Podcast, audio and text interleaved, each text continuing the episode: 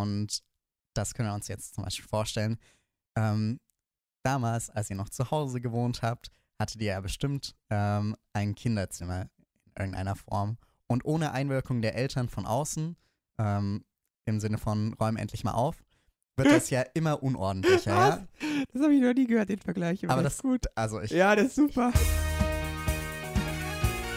Situs Inversus. Der Vorklinik-Podcast.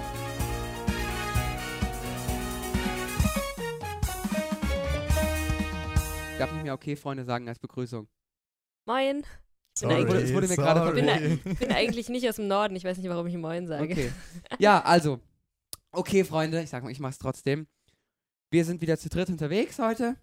Mit Sumia Tim und meiner Wenigkeit. Hallo. Und wir widmen uns der Enzymatik. Wir sind sehr heiß auf die Enzymatik, denn ähm, ich fand Enzymatik immer so ein Thema, was mich am Anfang sehr abgeschreckt hat, weil es man so viele Graphen und so viele Formeln und so. Und Mhm. so hm. Also ich, ich fand es am Anfang so ein bisschen suspekt. Und wir möchten euch aber die Angst nehmen und möchten das Verständnis für die Enzymatik an sich, für die ähm, organischen Chemiegrundlagen, für die Kinetik, die Regulation, Klassifikation, bla bla, alles, was damit so reinspielt, euch näher bringen und halt eben so wie, so, so wie man es kennt, besprechen, damit wir irgendwie da gemeinsam durchkommen und das dann in der nächsten Prüfung ein Leckerwissen wird. Mm. Ja, also ich muss auch sagen, ich war am Anfang nicht so ein Fan von der Enzymatik, aber jetzt so durch die Folgenvorbereitung auch. Ist eigentlich, ist eigentlich ganz cool. Ähm, ganz vorab, bevor wir anfangen, äh, erstmal Props an Jü aus unserem Team. Der hat wirklich diverse Biochemie-Lehrbücher gewählt und, gewälzt und uns da in der Skriptvorbereitung enorm viel Arbeit genommen. Deswegen danke an dieser Stelle. Ja, aber starten wir direkt. Wozu brauchen wir denn Enzyme? Und da würde ich gerne mit einer ganz simplen Reaktion anfangen, und zwar A plus B gibt AB. So, ich hoffe oder ich nehme es stark an, ihr kennt alle How I Met Your Mother. Wir stellen uns jetzt alle einfach mal vor, Ted sieht in einer Bar eine attraktive Frau, möchte sie irgendwie gern ansprechen, aber traut sich nicht. Und als treuer Freund schreitet Barney Stinson ein, der ist Teds Wingman, der geht zur Frau hin und sagt, hi, kennen Sie Ted?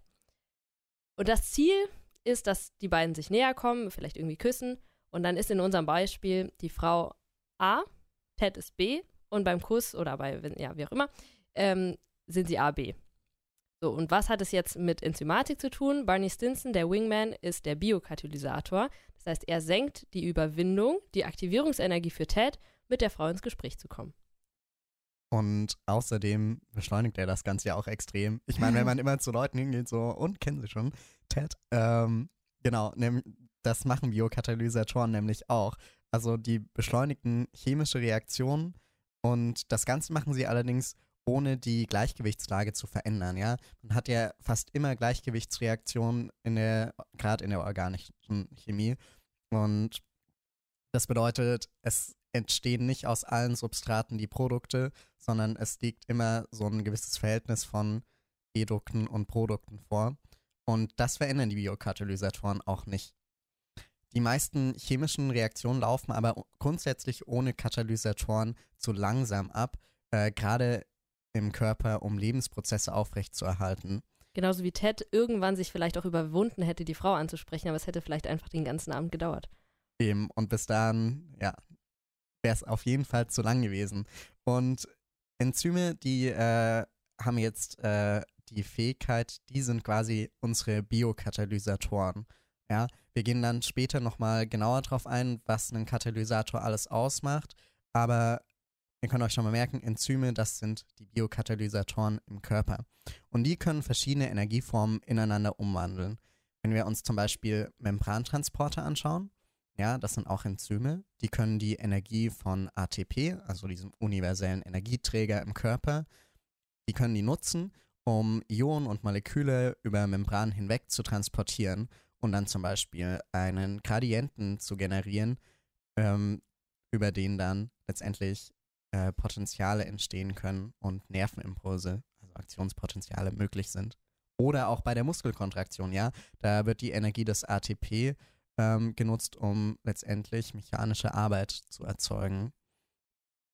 Und genau, wie schon gesagt, diese Enzyme bezeichnet man auch als Biokatalysatoren. So, genug der Einführung. Was ist denn das, ein Enzym?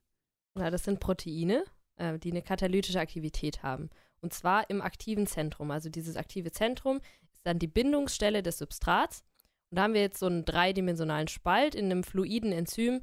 Und dieses aktive Zentrum macht auch nur einen relativ kleinen Anteil des Gesamtenzyms aus. Also diese Abbildungen aus den Biologiebüchern in der 10. Klasse, die sind sehr vereinfachend, wenn man da das Gefühl hat, irgendwie so die Hälfte oder ein Drittel der Oberfläche ist jetzt hier aktives Zentrum. Das ist nur, damit man sich das besser vorstellen kann. In der Realität ist es viel kleiner.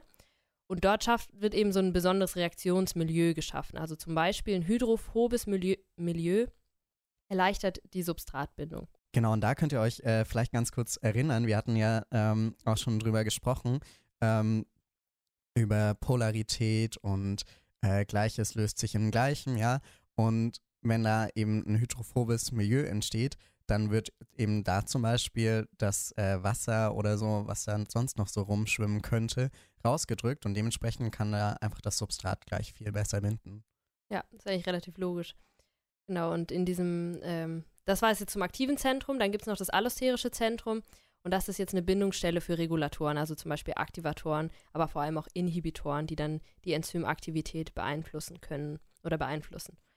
Ein Enzym katalysiert insgesamt auch in der Regel nur eine einzige Reaktion. Das heißt, wir haben reaktionsspezifische Katalysatoren. Ein weiterer Begriff, der noch, den man nochmal gehört haben sollte, ist ISO, sind die Isoenzyme. Das sind Isoformen der einzelnen Enzyme. Das heißt, sie katalysieren die identische Reaktion, werden aber von verschiedenen Genen exprimiert, also das dann meistens gewebeabhängig. Sehr beliebt in der Labormedizin, um zum Beispiel rauszufinden, ähm, ja, bei bestimmten Enzymen, die kommen halt nur in bestimmten Organen vor und wenn man die dann findet, dann weiß man, wo es herkommt. Genau. Dann haben wir noch einen kurzen, ähm, genau, einen kurzen Teil zur Substratbindung. Also wie funktioniert das jetzt? Vielleicht, oder ihr könnt euch bestimmt alle noch aus der Schule erinnern an das Schlüssel-Schloss-Modell, wird auch in der Biochemie an der Uni nochmal kurz wiederholt. Ist halt, ergibt sich vom Namen relativ logisch. Schlüssel passt ein, also spezifisch ins Schloss rein, ist aber stark vereinfacht und eher veraltet. Jetzt geht man eher nach dem Induced Fit Modell und das äh, bezeichnet eben, dass sich das Enzym bei Substratbindung verändert. Das heißt, das Substrat bindet an ein bisher ungebundenes Enzym und es kommt zu einer Konformationsänderung jetzt dieses Enzyms. Und dann entsteht der Enzym-Substrat-Komplex. Das ist ein bisschen wie wenn man jemandem die Hand gibt und dann hält man sie auch erst hin und schließt dann erst noch die Finger, wenn man dann schon ähm, sich die Hand gegeben hat. Manche. Manche haben auch so einen Ja, Feuchten Lachs als Händedruck. ist dann immer ein bisschen unangenehm. Ja. Okay. Ähm, nochmal, ich habe ja vorhin schon gesagt, wir schauen nochmal genauer auf die genaue Wirkung von Enzymen, ähm, beziehungsweise von Katalysatoren im Allgemeinen. Das lässt sich auch auf andere anwenden. Ja. Und die äh, Substratumwandlung eines Substrats S in ein Produkt P erfolgt immer über einen Übergangszustand. Wir nennen den mal X. Ja. Und dieser Übergangszustand, der hat eine höhere freie Enthalpie als S und P. Letztendlich hat er einfach eine höhere Energie. Ja? Wenn man sich das in so einem Diagramm vorstellt, dann muss man eben, dann gibt es eine gewisse Spitze und diese Spitze der Kurve, das ist der Übergangszustand. Und er hat mehr Energie sowohl als das Substrat als auch als die Produkte. Und um dieses Substrat in diesen Übergangszustand zu überführen, ist ein bestimmtes Maß an Energie nötig. Und zwar ist das die sogenannte Aktivierungsenergie. Und wenn dieser Übergangszustand erstmal erreicht ist, dann wird keine zusätzliche Energie mehr benötigt, um das Produkt zu erreichen. Ähm, und Enzyme machen jetzt folgendes: Die senken letztendlich die Aktivierungsenergie. Also dieser höchste Energiezustand wird einfach niedriger und dadurch wird auch die Bildung des Übergangszustands erleichtert. Außerdem beschleunigen Enzyme die Reaktion insgesamt auch und das Reaktionsgleichgewicht, was ja letztendlich nicht verändert wird, stellt sich einfach schneller ein. Okay. Wir haben jetzt gerade schon mal viel zu den Begriffen, also Enthalpie und äh, Aktivierungsenergie, da sind wir jetzt gerade manche vielleicht auch drüber gestolpert. Wir klären das nochmal kurz, weil bei mir war das auch ein bisschen her, ehrlich gesagt. Also, Enthalpie H. Was ist die Enthalpie? Im Prinzip einfach nur der im Stoff gespeicherte Wärmeinhalt. Und der ist, je kleiner, desto, also der soll möglichst klein sein und das ist dann der energetisch günstigere Zustand. Und wenn wir jetzt eine Änderung von H. Also wir, wir haben bei einer Reaktion, die, das H1 ist jetzt zu Beginn und H2 ist bei der, nachdem die Reaktion abgelaufen ist. Und wenn man daraus die Differenz zieht, haben wir Delta H, das, was wir in Gleichungen oft sehen. Und wenn das kleiner Null ist, dann bedeutet das, dass der Wärmeinhalt sinkt und Wärme frei wird. Das heißt, wir haben eine exotherme Reaktion. Und andersrum genauso ist Delta H größer Null, dann steigt der, Wärme, der Wärmeinhalt, Wärme wird zurückgeführt oder zugeführt und wir haben eine endotherme Reaktion. Genau. Und bei der Enthalpie geht es eben darum, wie viel Wärme bzw. innere Energie dieser Stoff oder dieses Molekül äh, jetzt dazu bekommt oder abgeben muss. Und dann gibt es noch ein weiteres Konzept, nämlich die Entropie. Entropie wird in der Regel mit S abgekürzt. Und die Entropie ist, kurz gesagt, das Maß der Unordnung eines Systems. Zugegebenermaßen ist das jetzt vielleicht ein bisschen abstrakt, ähm, aber die Entropie ist auch wichtig ähm, mit einzubeziehen, um letztendlich klären zu können, ob eine Reaktion spontan ablaufen kann oder eben nicht, also ob sie Energie von außen benötigt. Und die Entropie, äh, ja, das kommt letztendlich, dieses Konzept kommt aus dem zweiten Hauptsatz der Thermodynamik. Und zwar besagt der, dass die Gesamtenergie eines Systems und seiner Umgebung bei spontan abläufenden Vorgängen stets zunimmt. Und das können wir uns jetzt zum Beispiel vorstellen. Ähm, damals, als ihr noch zu Hause gewohnt habt, hattet ihr ja bestimmt ähm, ein Kinderzimmer in irgendeiner Form. Und ohne Einwirkung der Eltern von außen, ähm, im Sinne von räum endlich mal auf, wird das ja immer unordentlicher, ja? Das habe ich noch nie gehört, den Vergleich. Aber das ist gut. Also ich, Ja, das ist super. ich, finde kenne den- niemanden, ich bei dem das nicht richtig so ist. Wie witzig. Und Stimmt. genauso wie das Kinderzimmer automatisch immer unordentlicher wurde, streben auch alle Systeme in der Natur nach Unordnung. Also es ist völlig natürlich. Und das ist auch absolut nicht zu verhindern. Selbst wenn ihr beispielsweise eure Zimmer dann aufräumt, ja, dann sorgt ihr unter anderem durch die Wärmeentwicklung eurer Muskulatur, über euren CO2-Ausstoß ähm, und so weiter trotzdem für eine gesteigerte Gesamtentropie im System. Und ja, ganz zu schweigen davon, dass äh, die Energie und die atomaren Turbulenzen, die bei einem Wutausbruch von Erziehungsberechtigten frei werden, ja, da, hat man. da steigert man definitiv auch die Gesamtentropie.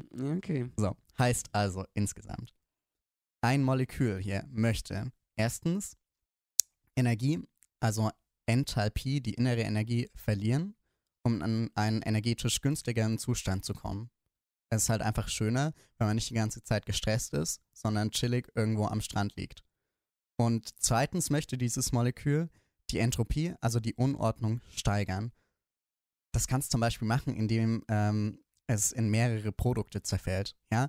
Wenn man ein Buch auf dem Boden liegen hat, dann ist es ja auch viel ordentlicher, als wenn man jetzt alle Seiten rausreißt und einzeln auf dem Boden verteilt. Das, mir, mir gefällt das besser. Genau, und die Natur, die Natur findet auch einzelne Blätter viel cooler, ja? Also dieser Hauptsatz der Thermodynamik gilt eigentlich immer. Also nicht eigentlich, der gilt immer. So. Und diese zwei Wünsche, einerseits Energie, also Enthalpie, soll sinken und die Entropie, also die Unordnung, soll steigern, die muss man jetzt gegeneinander aufwiegen.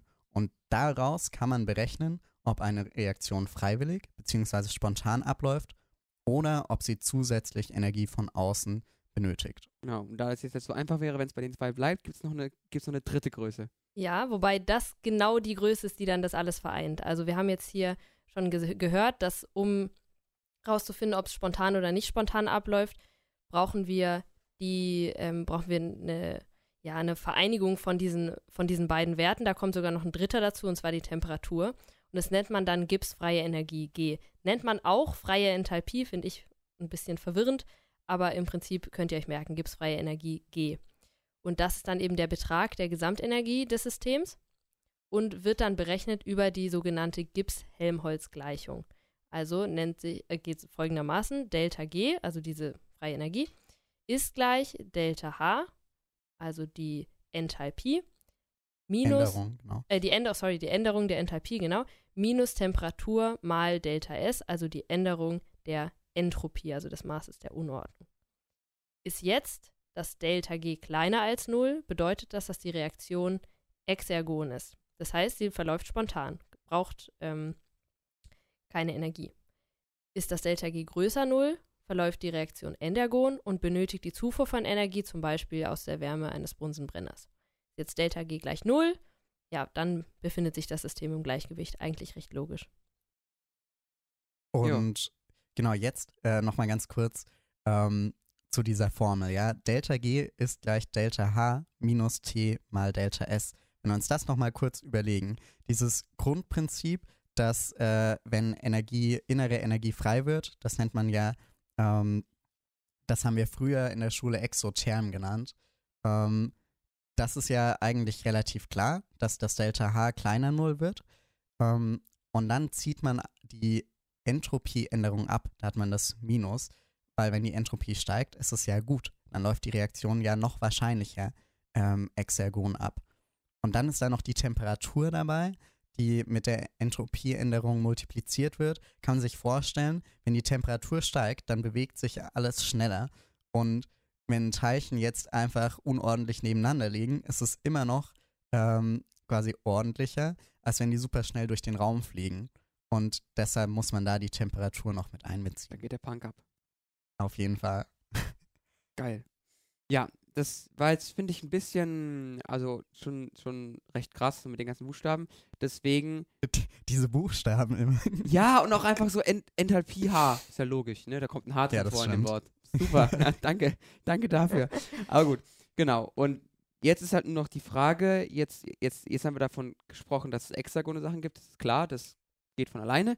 Aber woher kommt denn die Energie her, wenn wir jetzt doch eine endergone Reaktion starten wollen?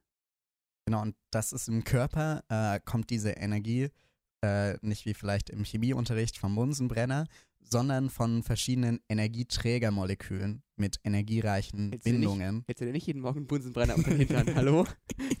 da wird man richtig wach morgens. Jeder hat ja so seine eigene Morgenroutine. Mhm. Ja. Ja, neben Leos äh, Bett hier. Sieht Genau. Man schon immer, hast du da so eine Glühlampe eigentlich stehen? Ist das so ein Glühwecker?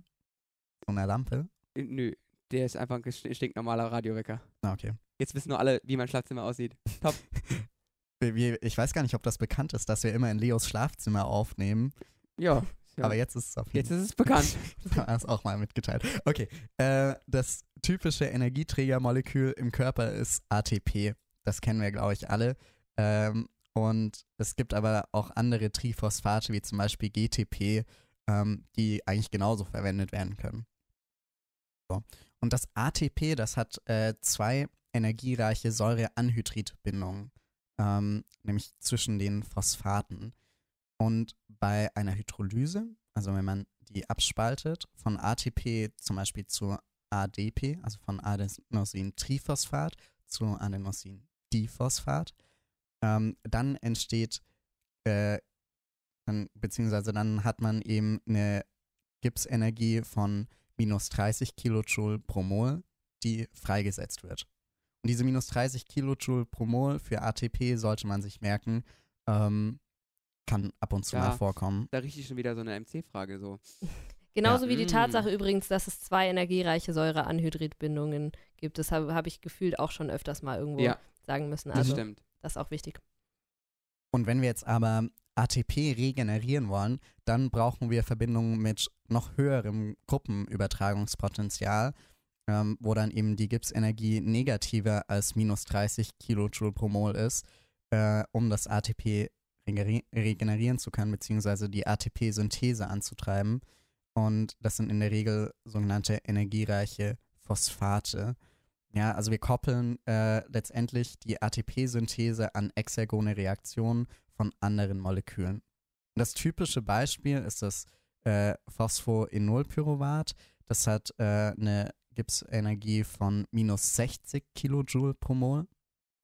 Man kann aber zum Beispiel, ähm, also wir, wir sind jetzt gerade in der Glykolyse, die werden wir auch nochmal genauer besprechen. Aber da gibt es ja auch noch das 1,3-Bisphosphoglycerat und das hätte zum Beispiel eine Gipsenergie von ungefähr minus 50 Kilojoule pro Mol. Und was zum Beispiel im Muskel besonders wichtig ist, das Kreatinphosphat, Für all die Pumper unter euch. genau, das, äh, das äh, hat minus 40 Kilojoule pro Mol und kann dementsprechend auch letztendlich Phosphat auf ATP übertragen. Habe ich schon ganz oft ADP. gehört, dass, dass das Kreatin zu Ja. fressen eigentlich gar nichts bringt, oder? Kann das sein? Ja, ich glaube, das Sondern nur bei Leuten, die wirklich einen Mangel haben. Aber ansonsten ist es auch nur so wie, wieder so ein bisschen so ein, ein, ein Produkt mehr, was die Muskelindustrie verkauft kriegt. So. Aber ich weiß es nicht kann genau. sehr gut sein, aber das ist jetzt viel Halbwissen hier in dem Raum. Ja, das deswegen. stimmt. Sehr viel Halbwissen. Ja, Äh, genau, also diese abgespaltene Phosphatgruppe kann dann auch direkt auf ADP übertragen werden. Und das würde man Substratkettenphosphorylierung nennen. Diese Substratkettenphosphorylierung ist wirklich so ein ganz zentraler Begriff in der Biochemie. Ähm, und das ist ein Vorgang beim oxidativen Abbau von organischen Verbindungen, bei dem der Phosphatrest ähm, dieser phosphorylierten Zwischenprodukte einfach auf ADP oder GDP übertragen wird. Ganz wichtig zum Beispiel in der Glykolyse. Und ähm, da kann man dann eben wieder ATP regenerieren, damit das dann wieder für andere Reaktionen verwendet werden kann. genau. Also, bevor, äh, bevor wir jetzt weitergehen in die Enzymkinetik, nochmal ganz kurz. Enzyme gleich Biokatalysator für die Ene- Aktivierungsenergieherabsetzung machen das Ganze quasi schneller, beschleunigen die Reaktion und liegen unverändert vor nach der Reaktion.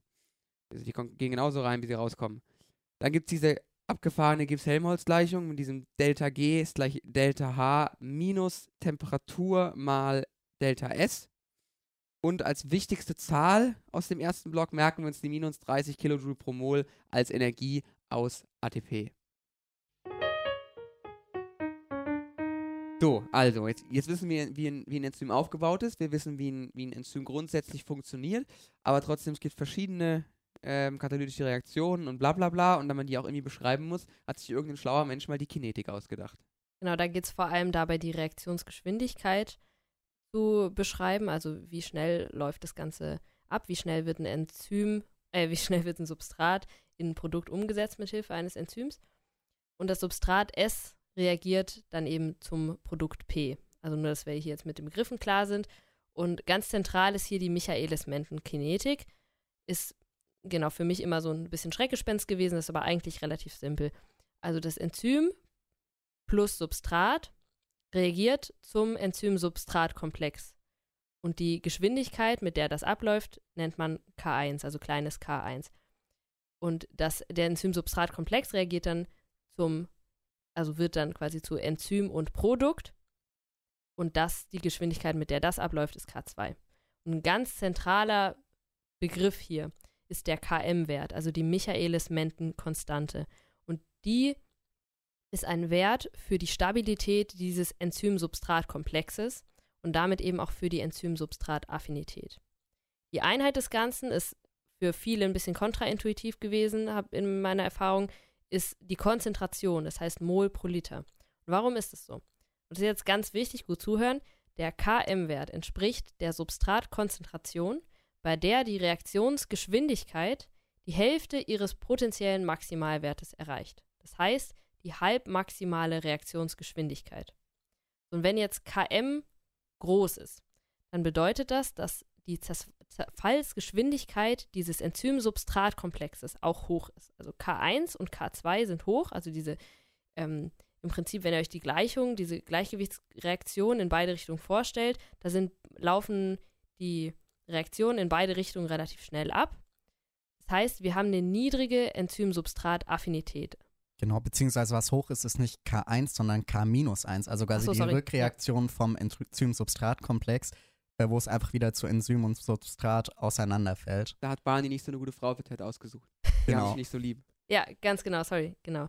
Ähm, und wenn Km klein ist, dann ist die Zerfallsgeschwindigkeit dieses Enzym-Substrat-Komplexes niedrig und dann ist eben K1, also jetzt richtig rum, dann ist K1 hoch und der Komplex wird schneller gebildet und ist dann auch stabil. Also wir haben eine hohe Enzym-Substrat-Affinität. Da hat's geknistert.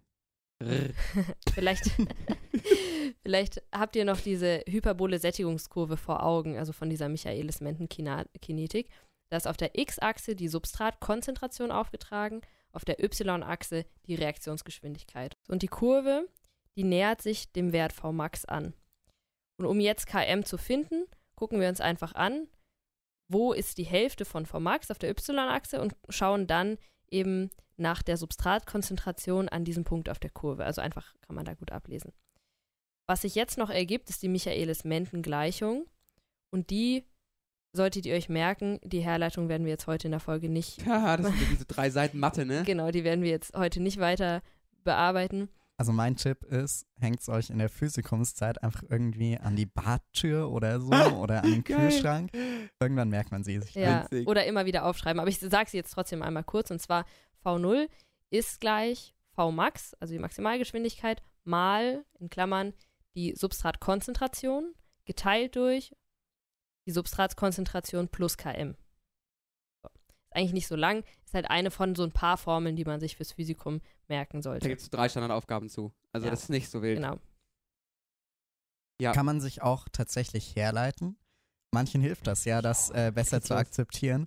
Aber ähm, das müsstet ihr euch dann selber nochmal anschauen. Ja, da da gibt es ein paar Skripte zu, wo, äh, wo das dann so erklärt ist und es geht über, über drei Seiten oder so. Also Ja, Ja, also man kann es machen, ja, man kann es auch lassen. man kann es also, auch lassen. Genau. Ja, aber das wäre jetzt zu einfach, wenn es nur den Michaelis Menten gäbe. Denn neben dem Mike gibt es ja noch den, den Leine Viva Bergplot. Genau, und dieser Lineweaver-Berg-Plot, der ist super cool eigentlich, ähm, weil Kleiner der, Geek, der wandelt, der wandelt nämlich das Ganze, ähm, was man da so als Hyperbel hat bei Michaelis Menten, in eine wunderschöne Gerade um.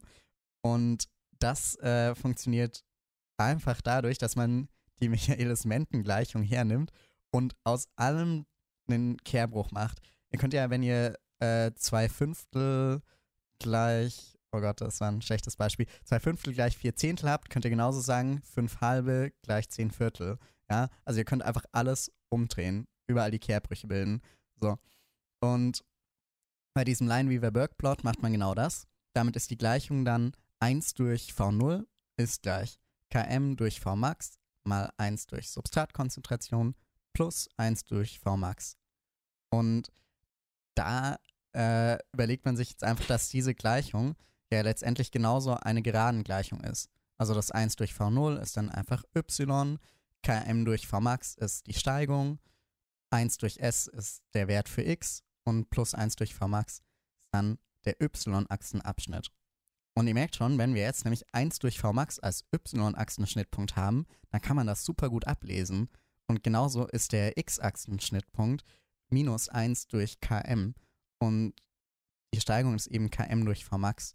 Und man muss sich das mal ein bisschen anschauen, aber eigentlich ist das tatsächlich ganz praktisch und man kann viele Werte viel schneller sehen, als wenn man diese Hyperbel hat. Ja. Also eine Vereinfachung, die am Anfang, finde ich, nicht aussieht wie eine Vereinfachung, aber wenn man es mal, mal gerafft hat, ist tatsächlich eine, eine, eine Vereinfachung, finde ich. So, also, jetzt haben wir, jetzt haben wir wie, ist aufgebaut. Wie, wie geht der Punk ab? So, und jetzt ist nur die Frage, natürlich kann man nicht einfach alles immer laufen lassen, sondern muss dem Kollegen manchmal sagen, wann er, wann er was wie sich zu verhalten hat. Deswegen sind die, sind die eigentlich, eigentlich alle Enzyme am Ende irgendwie reguliert. Am häufigsten geht das Ganze über Phosphorylierungen, also so- das wird einem in der Biochemie wirklich rauf und runter begegnen. Aber es gibt eben auch verschiedene Inhibitoren. Und zwar unterscheidet man da einmal in irreversible und reversible Inhibitoren. Irreversibel wäre zum Beispiel das ASS oder auch geläufig bekannt als Aspirin. Das hemmt die Zyklooxygenase und somit die Synthese von Entzündungsmediatoren. Reversibel wäre zum Beispiel, also wird dann wiederum unterteilt in kompetitiv, unkompetitiv und nicht kompetitiv. Und ich finde, das sind richtig asoziale Richtig dumm. Begrifflichkeiten, So richtig weil dumm, das wirklich. echt am Anfang schwierig ist, das zu unterscheiden. das, aber das finde ich jetzt noch schwierig. Genau, aber ähm, wir haben so ein paar mehr, oder ich habe eine Merkhilfe mir für später überlegt, dann ähm, hilft es vielleicht. Aber erstmal ganz konkret, was ist jetzt was? Bei der kompetitiven Hemmung ist es so, dass der Inhibitor dem Substrat ähnelt und ihm dann einfach seine Bindungsstelle am Enzym klaut. Mehr Substrat hilft er aber, weil es ist, die sind im Prinzip Rivalen und wenn jetzt das Substrat so seine Gang mitbringt, dann wirkt es verdrängt und dann, ähm, Bada boom. genau, es funktioniert das alles eigentlich Bringst du Cousins mit? wieder weiter. Bei der nicht kompetitiven Hemmung ist es so, dass wir eine gleichzeitige Bindung an unterschiedlichen Bindungsstellen haben. Und da ist es aber so, dass mehr Substrat jetzt nicht unbedingt weiterhilft. Also wenn wir jetzt mehr von dem ursprünglichen Substrat dazugeben, dann werden wir trotzdem nicht ähm, die maximale Geschwindigkeit erreichen können. Und bei der unkompetitiven Hemmung ist es so, dass die Bindung des Inhibitors an den Enzym-Substrat-Komplex bindet. Der Unterschied zur nicht kompetitiven Hemmung, der ist jetzt für viele oft unklar. Das ist im Prinzip so, dass hier der Inhibitor nur an den Enzym-Substrat-Komplex binden kann, während bei der nicht kompetitiven Hemmung auch eine Bindung, also sowohl an den Enzym-Substrat-Komplex als, an, äh, als auch an das allosterische Zentrum ähm, stattfinden kann. Also einfach an das Enzym an sich. Genau. Und hier ist es aber auch so, dass mehr Substrat nicht hilft, weil der Inhibitor eben von der Substratbindung abhängig ist, weil wir ja den Enzym-Substrat-Komplex brauchen. So, und jetzt äh, überlegen wir uns, wie das die Kinetik, also Vmax und Km beeinflusst. Und vielleicht für den größten Lerneffekt könnt ihr hier die Folge auch kurz pausieren und versuchen, euch das selbst zu überlegen, bevor wir dann jetzt darauf eingehen. Okay, ähm, überlegen wir uns also das Ganze erstmal für die kompetitive Hemmung. Da ist es relativ simpel. Vmax bleibt gleich, weil wenn ich ganz viel äh, Substrat dazugebe, dann verdrängt das einfach den Inhibitor und äh, ich kann immer noch die maximale Geschwindigkeit erreichen. Die KM steigt, das bedeutet, die Affinität sinkt. Also ich brauche mehr Substratkonzentration, um die gleiche Geschwindigkeit zu erreichen. Warum? Wie gesagt, wenn die Substratkonzentration steigt, verdränge ich den Inhibitor, aber der macht es mir einfach schwerer. Ähm, deshalb brauche ich mehr Substrat, um die halbmaximale Geschwindigkeit zu erreichen. Zweite Möglichkeit, die nicht kompetitive Hemmung. Was passiert da? Da sinkt Vmax und Km bleibt gleich. Warum? Ähm, wir senken dadurch, dass dieser Inhibitor an die Enzyme bindet, senken wir einfach die Konzentration der Enzyme, die noch funktionieren. Und damit ist die Gesamtgeschwindigkeit geringer, weil wenn wir weniger, ähm, wenn wir quasi weniger Beschleuniger haben, dann äh, kann es ja nicht so schnell gehen. Und die KM, die Affinität, ist davon aber äh, letztendlich unbeeindruckt. Also die ist immer noch genauso hoch. Ähm, genau, also insgesamt sinkt hier einfach der Turnover an Substrat. Und bei der unkompetitiven Hemmung sinkt wieder Vmax. Das kann man sich eigentlich gut vorstellen, weil hier bindet der Inhibitor ja an den Enzym-Substrat-Komplex und damit sind auch weniger funktionelle Enzyme da und dementsprechend sinkt schon mal die maximale Geschwindigkeit. Es sinkt bei der unkompetitiven Hemmung aber auch noch Km. Das bedeutet, irgendwie wird die Affinität höher quasi. Und das kann man sich äh, vielleicht so vorstellen, dass die, also erstmal sinkt ja die maximale Geschwindigkeit, ja. Ähm, und damit sinkt auch die halbmaximale Geschwindigkeit. Und es sind, werden man hat ja die Reaktion Enzym plus Substrat und dann entsteht der Enzym-Substrat-Komplex. Wenn ich jetzt immer diesen Enzym-Substrat-Komplex rausziehe aus der Reaktion, weil der Inhibitor ja genau das macht, dann ähm, wird einfach nach äh, Le Chatelier-Prinzip, das ist ja auch eine Gleichgewichtsreaktion, wird das Gleichgewicht auf die Seite des Enzym-Substrat-Komplexes verschoben und ähm, der entsteht letztendlich bevorzugt. Und dementsprechend wird quasi die Affinität von Enzym zu Substrat beziehungsweise andersherum höher. Das müsst ihr auch eigentlich nicht wissen, aber das hat mir geholfen, das irgendwie zu akzeptieren. Ja, auf jeden Fall. Also ich, ich, ich finde, wenn man drüber nachdenken kann, dann ist das nicht schlecht. Aber ich kenne auch viele, die das nicht hingekriegt haben, sich selbst zu leiten. Deswegen kann man sich auch, kann man sich auch anders merken. Ganz genau, da habe ich mir wieder was Schönes überlegt. Äh, ich bin auch ein Fan davon, es ist immer gut, wenn man sich was selbst irgendwie erklären kann, aber wenn man ehrlich ist, im Physikum oder in der Prüfungssituation geht es vielen so, dass sie diese Zeit oder diese, diese Energie gerade nicht haben. Ähm, und da ist es gut, sich auf was verlassen zu können. Und zwar habe ich mir da überlegt, den Eisberg Knut, den kennen wir bestimmt alle noch. Und da merken wir uns einfach diese, einfach für die Buchstabenreihenfolge. K für kompetitiv, N für nicht kompetitiv und U für unkompetitiv. Und T, weil der Eisbär süß ist. Genau. das T ist einfach klein. Ja, und da stellen wir uns jetzt einfach eine Tabelle vor. Also das sind drei Zeilen und dann haben wir einmal Vmax und Km. Und Vmax bleibt dann bei kompetitiv gleich und dann geht es runter, runter. Und für KM geht es einmal hoch, gleich, runter. Das ist ein Bild, das werden wir irgendwie nächste Woche oder so, werden wir auch noch auf Instagram, auf unserem ähm, Instagram-Account posten, damit ihr euch das da einmal direkt anschauen könnt. Ich würde euch empfehlen, vielleicht das auch auf ein Post-it irgendwo hinzuklatschen oder ein paar Mal aufzuschreiben für die Leute, die sich mit solchen Bildern was merken können. Mir persönlich hat es sehr geholfen. Genau. unser Instagram-Account übrigens, at der Vorklinik-Podcast, könnt ihr dann finden. So, also, das heißt, jetzt, jetzt ähm, haben wir mit diesem schönen ähm, Eisbär-Bild das Ganze beendet. Jetzt ähm, nochmal so ein paar Zusatzfacts über Klassifizierungen, äh, ums- was man sonst halt noch so braucht. Ne, jetzt gleich wird es dann ein bisschen religiös. Oh, mystisch. Guter Teaser. Ähm, Erstmal zu den Enzymklassen. Ähm, wir gehen ja jetzt einfach ein paar Klassen durch und sagen jeweils, äh, was die machen. Und Genau, es hilft einfach zur Einordnung, wenn man dann die, für die Klassifikation, wenn man das liest, dass man direkt weiß, worum Genau. es geht. Eine wichtige Klasse sind Transferasen. Was die machen, ist einfach, die übertragen eine funktionelle Gruppe. Im Grunde so wie eine Fähre, kann man sich merken, Transfer, Transferasen. Genau. Dann gibt es die Hydrolasen, die machen eine hydrolytische Spaltung, das heißt, sie schneiden Dinge und zwar unter Verbrauch von Wasser. Also sie brauchen Wasser dafür und es wird nicht Wasser freigesetzt. Das hat mich immer ein bisschen verwirrt. Dann gibt es die Lyasen, die machen das Ganze einfach nicht hydrolytisch. Die spalten nicht hydrolytisch. Ja, die Isomerase macht genau das, was es sagt. Ja. Die Isomerisierung ist relativ einfach, also da braucht man nicht auch keine große Merkhilfe dazu. Ist einfach eine intramolekulare Umwandlung der Struktur. Dann gibt es noch Ligasen, die wirken so ein bisschen wie ein Kleber ähm, und äh, sorgen dafür, dass ähm, kovalente Verknüpfungen entstehen, häufig mittels energiereicher Kofaktoren. Genau, ist im Prinzip wie so ein Kleber. Und das allerletzte, was wir jetzt noch sagen wollen, sind die Translokasen. Kann man sich eigentlich auch sehr gut merken. Es ist ein Stofftransport durch eine Zellmembran hindurch. Also im Prinzip so ein, ja, wenn irgendwie wem das hilft, ein Taxi von einem Lokal zum anderen, Translokasen. Aber Locus, also ist halt der Ja. Ort, deswegen, weiß ich nicht. So, und jetzt ist noch die Frage, was, was brauchen Aposteln, damit sie heilig werden? genau. Ähm, letztendlich hängt häufig die katalytische Aktivität von Enzymen von kleineren Molekülen ab, die mit denen zusammenarbeiten, sogenannte Kofaktoren. Und das Enzym ohne Kofaktor heißt Apoenzym, ja, wie so ein Apostel. Und wenn er dann den Kofaktor dazu hat, wie so ein Heiligenschein, dann nennt man das Holoenzym, ja, dann ist er heilig.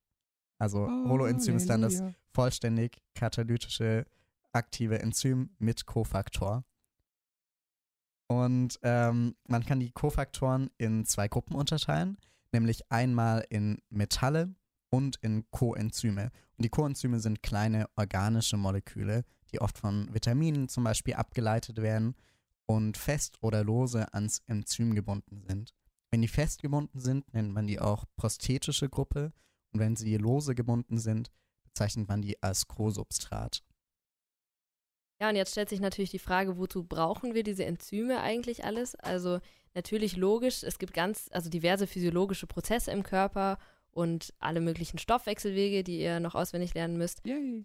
Das Coole ist aber, und deswegen finde ich die Enzymatik dann doch eigentlich ganz spannend, ist, dass euch die Einordnung ganz direkt in der, in der Diagnostik hilft, wenn ihr in die Klinik kommt. Und zwar wird die Analyse des Serumspiegels von diversen Enzymen genutzt oder auch deren Metaboliten wird genutzt, um Hinweise auf die Grunderkrankungen zu bekommen, die wir herausfinden wollen. Zum Beispiel das LDH, also Laktatdehydrogenase, ist ein Enzym der Glykolyse.